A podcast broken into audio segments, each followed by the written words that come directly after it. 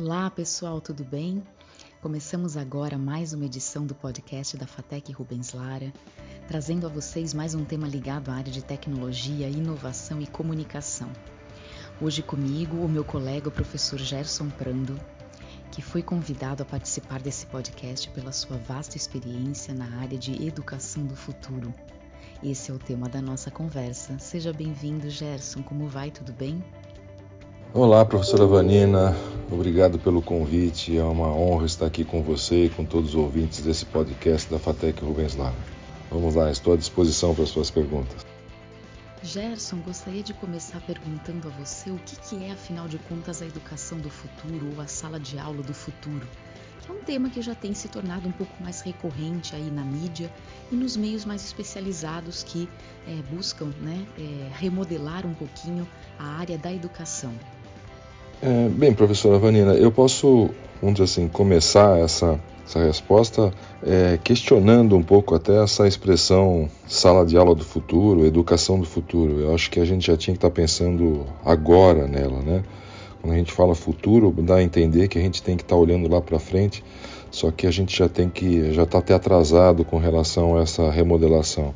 Mas essa sala aula de, do futuro, vamos dizer assim, é, deveria ser um ambiente onde o aluno, vamos dizer assim, passa a ser o centro de tudo, né? ou seja, não mais o professor sendo o centro. Isso quer dizer que o aluno teria à disposição, como ele tem no seu dia a dia, ferramentas é, de, de, de, tecnologia da informação para localizar informações, ele tem acesso aos podcasts, como a gente está usando agora, ela tem, ele tem acesso aos professores, ele tem acesso ao networking, ou seja, ele tem na verdade uma gama de, de, de informações e de dados que ele pode obter e a gente não pode, vamos assim, dentro de uma faculdade, dentro de um curso, achar que o professor é o único é, vamos assim, que pode fornecer esses dados e essas informações para os alunos. Então, o princípio básico dessa nova educação é, deveria ser realmente você dar condição para os alunos para que eles possam realmente fazer o uso de todos esses recursos que ele tem para que ele encontre o seu caminho. É, a gente, vamos dizer assim, tem que direcioná-los, né? é, vamos assim, cobrar até uma atitude diferente com relação a ele ir mais atrás das coisas e, e, e, não se preocupar tanto com as provas e com aquele conteúdo, vamos dizer assim, rígido, até porque o mercado hoje ele é bastante diferente, vamos dizer assim, com, do que era anteriormente. Ah, quando eu e você estudamos, é claro que as aulas expositivas é, eram e são ainda muito importantes porém elas não são os melhores recursos para se aprender. Né? Muitas vezes, quando a gente tinha as aulas teóricas, tanto eu como você, aqueles professores que davam mais atividades, estudos do meio, faziam com que a gente repensasse numa fórmula e não decorasse a fórmula, é, com certeza são os professores que a gente mais lembra hoje. São aquelas matérias que a gente aprendeu mais e que ainda, sem precisar decorar, hoje nós, vamos assim, temos à mente tudo aquilo que foi passado. Então acho que o princípio básico seria esse. Mas é um, é um assunto muito extenso, né? A gente teria que ter bastante tempo e, e eu vou esperar as próximas perguntas. De repente pode ser que surja é, um detalhamento maior nas próximas. Mas é um assunto bastante complexo, sim. Gerson, e você acredita que as escolas, as faculdades e universidades, principalmente, já estão adaptadas para receber ou para criar essa sala de aula do futuro? É, eu, na minha concepção, eu acredito que toda, toda a faculdade, toda a universidade, ela já teria condição de estar, tá, vamos dizer assim, exercitando é, ou iniciando esse processo de remodelação do ensino. É, mas é claro que a gente, além da, além, da universidade, vamos dizer assim, ter essa preocupação, é, nós temos também um processo dos alunos, né, de se acomodar com essa nova forma. Porque a gente tem que entender que alguns alunos vivenciaram aí 11 anos de um estilo de ensino e que se você entra numa faculdade e também joga muito a responsabilidade para ele do, do, buscar o saber, a gente poderia ter um, um, choque muito grande. Alguns alunos poderiam, de repente, até questionar a, a, validade desse processo, porque eles já estão acostumados com aquilo lá. Mas eu creio que algumas faculdades, universidades, estão já nesse processo de implementação da, da desse nova modelagem do ensino é, a partir de, de, dos seus professores, alguns professores. Eu até entendo que, por exemplo, nas faculdades particulares, esse processo é um pouco mais complicado, porque é, se um professor de repente tenta fazer atividades em que ele, vamos dizer assim, não executa aquela aula tradicional, onde ele pega o giz ou ele pega a caneta no quadro branco, onde ele de repente ele conduz o conteúdo e tudo mais, é capaz ele ser questionado tanto pelos alunos, pelos pais e também pela direção, se realmente ele está afim de trabalhar porque de repente vão achar que ele está enrolando, que ele, vamos dizer assim, não está não, não tá fazendo aquilo que ele está sendo pago. Agora, de qualquer maneira, o que a gente vê é, é que é, precisa de uma vontade, né? ou seja, precisa realmente alguém startar.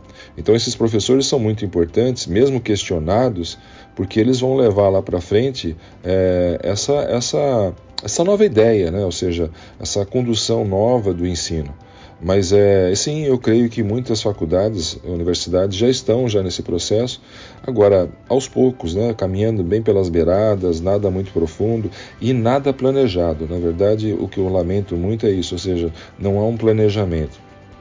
Você sabe muito bem que eu e você lecionamos, inclusive no mesmo ciclo aqui na FATEC, e, e, e, que a gente faz atividades, vamos dizer assim, muitas vezes a gente se encontra, né, do tipo, pô, você também está falando isso, que legal, também estou fazendo isso, mas repare que a, até mesmo entre nós dois, a gente já conversamos sobre isso, que a gente precisa sentar junto e, e fechar, mas é, isso vai sendo aos poucos, né, porque é, é, uma, é uma, vamos dizer assim, é um processo realmente que a gente tem que passar de, de, de entendimento e até mesmo de avaliação mas eu creio que, que é um caminho sem volta. Eu acho que daqui para frente é, vai ser uma necessidade da, da, das faculdades e universidades estarem se aprimorando realmente com essa nova forma de, de, de, de entender o ensino. Né?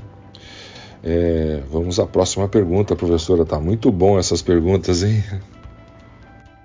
Bom, já que você comentou agora conosco como essa sala de aula do futuro deve ser criada, deve ser pensada, né, nas instituições de uma forma geral e principalmente também aqui no Brasil, eu queria que você citasse casos de sucesso, exemplos de salas de aula que já foram criadas e que já têm apresentado resultados bem legais nessa área de, de inovação, de tecnologia, que já tem trabalhado com os alunos divididos em equipes e pensando nesse modelo aí mais inovador.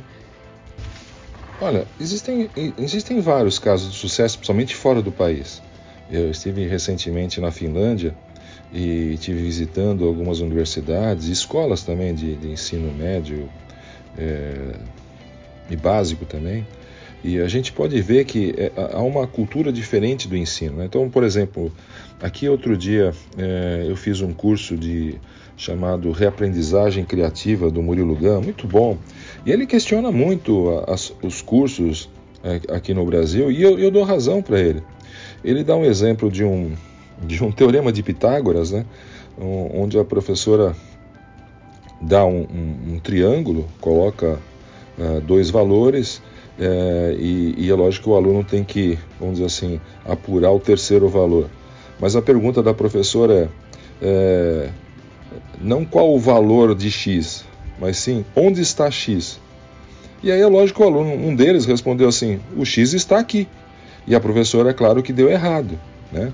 E aí a, a, o questionamento é, é, com esse exemplo, eu quero só dar assim, a, a gente está fazendo com que ele decore o teorema, mas não está entendendo, na verdade.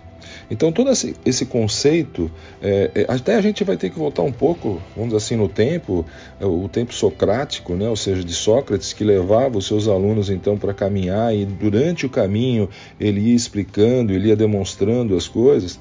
E é lógico que não dá para a gente fazer isso hoje.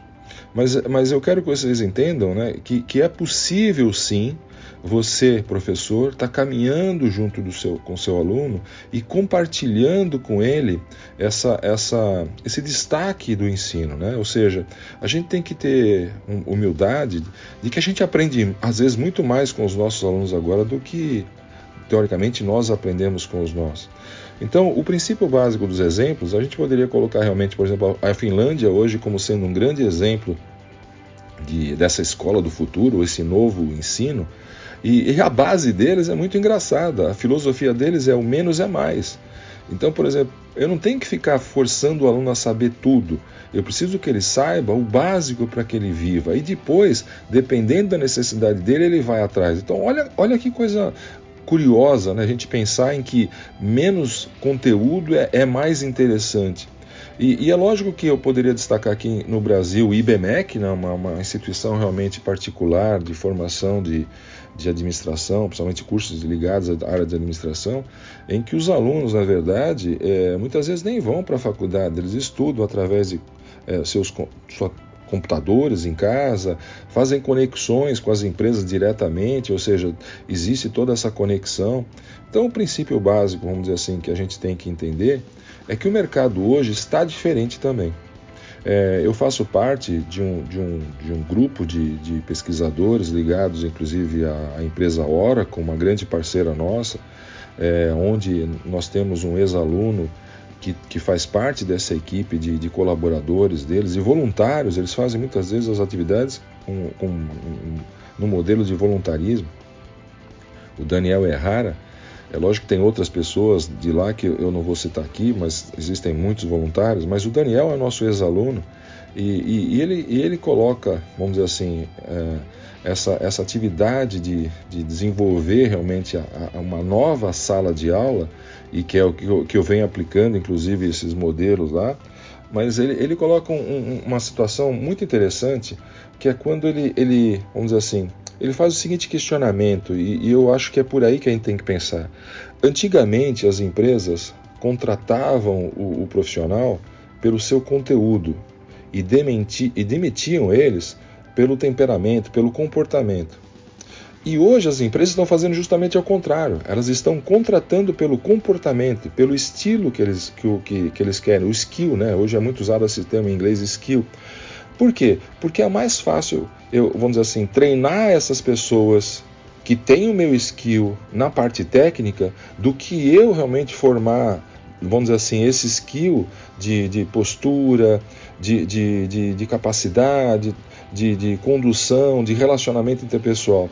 Então repare que a gente teria que estar se preocupando, e, e é lógico que a faculdade é, é, passa a ser muito crítica nesse processo, né? ou seja, porque nós temos várias ferramentas, softwares, é, hardware existentes no mercado. Imagine se a gente tivesse que ficar correndo atrás de tudo isso. E será que a gente tem que correr atrás de tudo isso? Será que a gente não tinha que dar realmente uma base e aí estreitar realmente uma relação com as empresas e, e é lógico, trazendo essas empresas também para dentro da, da, da, faculdade, que é o que a gente já está fazendo, tá? Eu posso até, eu vou vender o nosso peixe agora, professora, que nós fazemos parte de uma instituição pública, mas que está muito avançado até com relação às parcerias.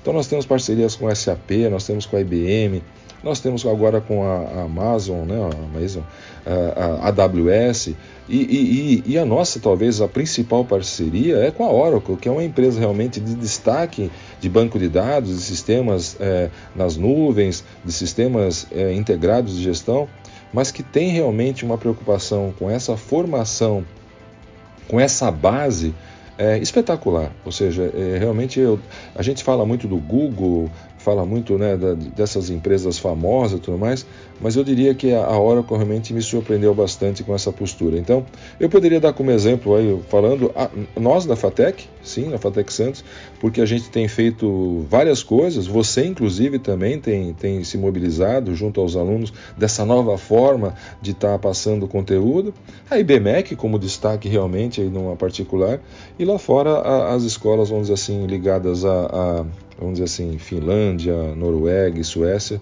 realmente eles têm um ensino destacado, né? ou seja, diferenciados. Puxa, Gerson, é muito bom saber que há iniciativas assim, não é?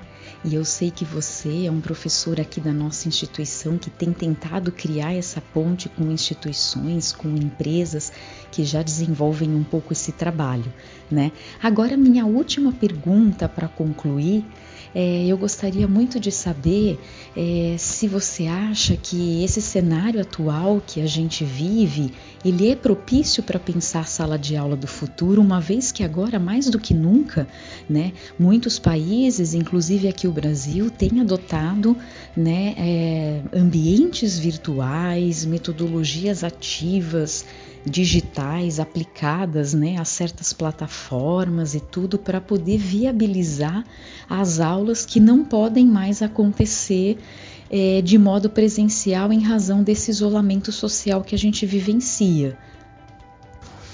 Bom, professora Vanina, a sua pergunta é perfeita para o nosso momento que a gente está passando, vivendo, né?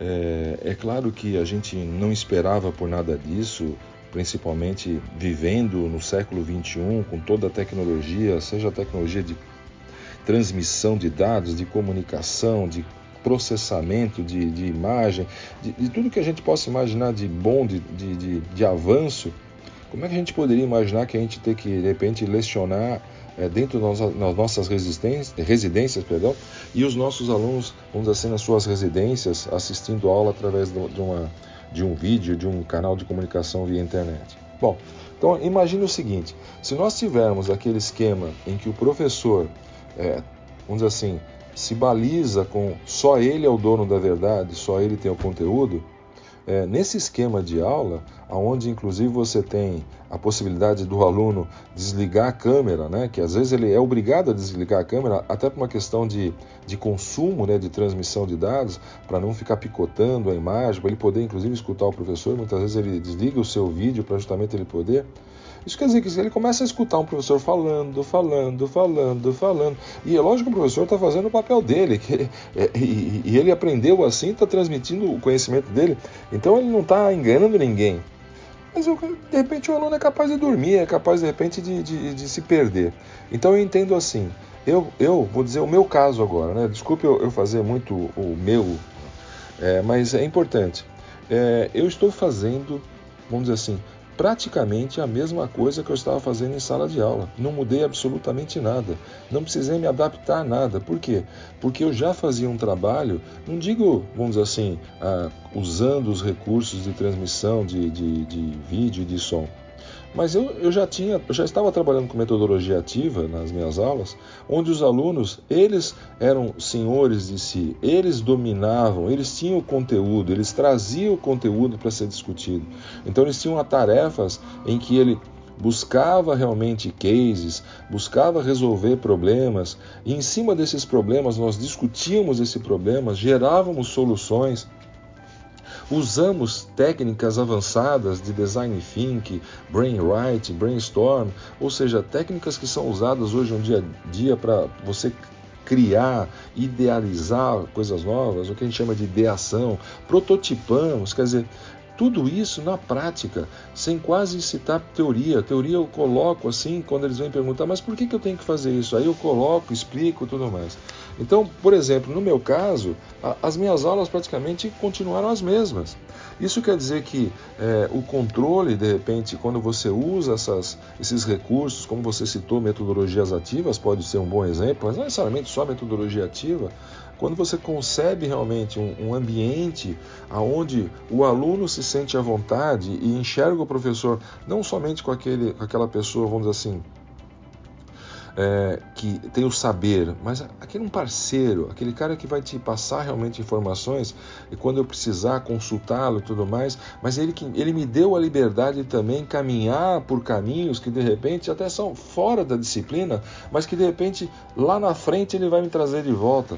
Eu acho que é, você acabou de, com essa pergunta, vamos dizer assim, matar charada. Sim, os professores que já estão, ou as instituições, professores que estão usando já metodologias ativas, ou já métodos é, mais avançados de ensino, praticamente eles não, não sentiram qualquer dificuldade em se ambientar com isso, e tampouco seus alunos. Então, sim, nesse momento atual, aqueles professores que já estão caminhando, vamos dizer assim, trilhando o seu caminho para esse novo rumo da educação, tiveram bastante tranquilidade nessa transição. Talvez aqueles professores, então, que tenham aquela, aquele, aquele vamos dizer assim, aquela eu vou falar uma palavra feia agora, vício, ranço, mas aquele esquema tradicional e que ele não quer mudar, agora fazer tudo isso nesse esquema, ele vai ter uma baita dificuldade, ele, ele vai se sentir inseguro, ele vai se sentir, vamos dizer assim, desmotivado, ele não vai ter certeza se ele está atingindo seus objetivos. Então, assim, sim, a sua pergunta é perfeita no momento atual e, e já seria um bom exemplo justi e justificaria todo o investimento para se realmente fazer é, essa nova mudança no ensino. Muito obrigada, agradeço muitíssimo a você pela participação e por todos esses esclarecimentos e espero que a gente realmente caminhe em direção a uma sala de aula do futuro também aqui na nossa FATEC, né, Gerson? Muito obrigada, um grande abraço. Não, professora Avelina, quem tem que agradecer sou eu. Primeiro, porque você está conduzindo com esses podcasts já exatamente o que nós falamos agora e, e vivenciamos esse novo modelo de, de uma coisa mais direta, mais próxima dos alunos. Então, meus parabéns. Sua iniciativa realmente é louvável e tenho certeza que vai trazer muitos frutos daqui para frente quando a gente realmente permitir que o aluno entenda que a faculdade onde, onde ele estuda tem professores que se preocupam realmente em levar para eles o que há de mais moderno e, e, e dentro daquilo que ele espera. Então eu fico muito grato com o seu convite, me sinto lisonjeado e contem comigo sempre. E, e, não sim, e eu acredito sim que a FATEC está caminhando, até porque existem outros professores, o professor Denilson, você, uh, professor Pozo, então alguns professores assim de destaque já estão realmente utilizando essas metodologias ativas, já estão caminhando e trilhando esse novo rumo. Então fico muito contente e obrigado pela, pelo convite, tá bom? E estou à sua disposição e à disposição dos ouvintes. Tchau, professora. Obrigado, viu?